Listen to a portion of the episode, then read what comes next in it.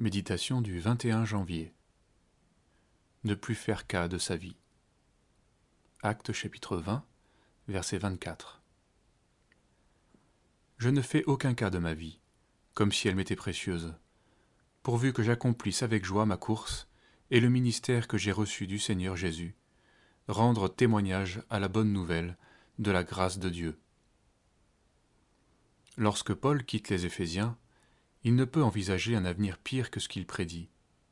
Des liens et des tribulations l'attendent, des faux prophètes et des loups ravisseurs se lèveront et menaceront le troupeau. Rien de positif pour l'encourager. Pourtant, Paul reste combatif.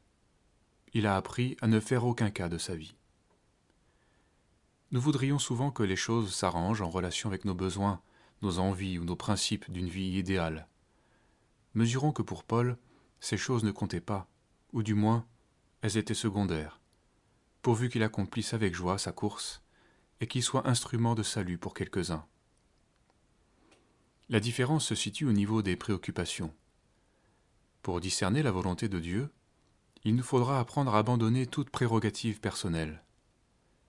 Nous nous contrarions très vite en disant Nul ne voit ce que je vis, ce que je subis. La vie est bien compliquée pour moi. Nous mettons les problèmes de notre vie en avant, et ils deviennent alors des obstacles. Sachons que Satan fera tout ce qui est en son pouvoir pour que nous soyons encombrés dans la vie. Pour avancer, nous devons être saisis au point que ces choses deviennent secondaires, car il y a beaucoup plus grand que soi et ses problèmes, la gloire de Dieu et le salut de ceux qui l'appellent. Les obstacles seront toujours présents dans la vie d'un croyant, mais une force supérieure doit lui être communiqué pour lui permettre de les franchir. Il a besoin d'être saisi sans cesse par le Seigneur, à l'image du prophète Jérémie qui disait Tu m'as saisi et tu m'as vaincu. Jérémie chapitre 20, verset 7.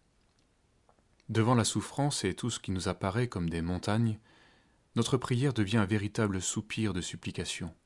Seigneur, j'ai besoin que tu me saisisses à nouveau, que je ne fasse plus cas de ma vie, pourvu que j'accomplisse la mission que tu me demandes. Mais la parole se révèle alors. Dieu qui est fidèle ne permettra pas que vous soyez tentés au-delà de vos forces. 1 Corinthiens 10, verset 13. Ne mettons plus dans la balance ce qui nous semble raisonnable avec ce que Dieu veut faire. L'œuvre de Dieu ne se fait pas par des choses raisonnables, mais par une conduite de l'Esprit, qui nous conduit à faire des exploits, des œuvres bien plus grandes que ce que nous aurions pu imaginer.